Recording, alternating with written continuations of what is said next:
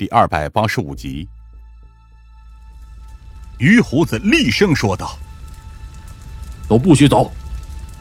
我这里都是用水泥砖建成的，大火烧不过来。”这是什么话？有人恼怒的说道：“合着你的命就是命，我们的命就不是命了吗？”很快，这份恼怒传播了出去，不少人根本就无视了于胡子的大呼小叫，直接跑了下去，迅速逃走。而留在这里的，竟然只有马刺头和寥寥数人。这些狼羔子、王八蛋！于胡子气得破口大骂：“我绝对要一个个把他们都打成筛子！”还是先想着保住你自己的命再说吧。项成基也忍不住直接骂道：“还没看出来吗？这就是凶手在逼你做选择而已。”于胡子此时陷入了纠结当中。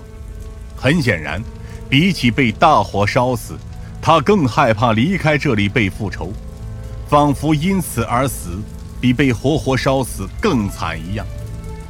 我们都已经失去了耐心，毕竟火势不等人。如果我们再不动手的话，恐怕我们自己都要死在这里。然而，就在我们纷纷上前一步的时候，伴随着一声轻微的咔嚓声，一个黑色的圆柱形物体直接便从我身后飞了出来。我下意识地回头凝视着那个黑色圆柱体抛出的弧线，仿佛时间都在这一刻被静止了一般。直到我意识到了。那个黑色的圆柱体究竟是什么东西为止？当心，是闪光弹！闪光那一瞬间，我的眼前只有一片苍白的闪光，光芒混合着嘈杂的音浪，让我的眼前一片模糊，耳畔中也只有杂音回响，整个人的脑袋都像被什么东西狠狠地重击了一下一般，根本无法维持理智，而在模糊之中。我接着仿佛听到了一阵枪响，只是瞬间而已，便熄灭了我眼前的火花，让我撞倒在地。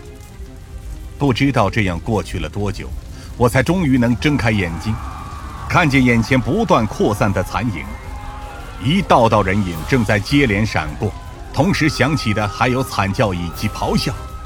我能看见项承基，他同样在痛苦的挣扎，捂着眼睛痛苦的喊叫着。我还能看到马刺头直接被闪光弹炸得昏了过去，倒在地上动弹不得。之后，我才扶着边上的门把手，竭力摇摇晃晃地站了起来。那个原先硕大的身影已然不见，只剩下一个倒在血泊中的轮廓，如同一滩烂泥一般，再无呼吸。成分，成分！向成基撑着额头，用力地喊道。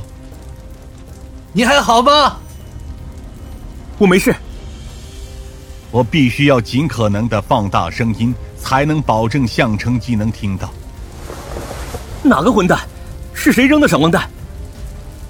不管是谁扔的都无所谓，不管我多么愤怒也无济于事，因为凶手的目的已经达成了。当我们终于勉强能恢复正常的视听之后。第一眼看到的便是鱼胡子的尸体，他无疑已经死透了，就像我刚刚看到的如同幻觉一般的景象一样，变成了一滩烂肉倒在我们面前。一个精准的血洞正开在他的额头之上，直到死亡，他都带着惊恐而又狰狞的表情，仿佛在闪光弹炸响的那一瞬间，他就真的看到了让自己惊惧万分的场景一般。那是被刻入了灵魂深处的恐惧，而三年之后，他已然遭到了自己应有的报应。四周鱼胡子的那些手下仍旧在地上痛苦地挣扎着，耳膜中甚至渗出了鲜血。毕竟他们没有经过训练，没办法做到在闪光弹爆炸的那一瞬间本能地捂住耳朵和闭上眼睛。看来凶手是早就混在这群人里了。只等了出手的瞬间而已。项成基喘着粗气说道：“而现在，他的目的已经达到了，自然会立刻逃走。不追上去吗？我用力揉着自己的眉心。这可是最后的机会了。然而让我没想到的是，项成基并没有露出急迫的表情。没关系，他逃不出去，至少逃不出这座深巷。我愣了一下，一开始还没明白项城基的底气从何而来，而直到我和他走下楼去，才知道他的用意何在。老康已经带着他的不少手下匆匆赶到了这里，惊讶地看着我们，随即抬起了头。等等，既然你们会在这里，那就说明于胡子已经死了。项成基直言说道：“我没料到凶手竟然早就潜伏在这里，也是我们的疏忽了。”老康并没有伤心。甚至连感情波动都没怎么浮现，只是沉默了几秒钟，才点了点头。那么，按照你之前的说法，我的人已经守住了深巷通往外处的所有出入口，他绝对逃不掉才是。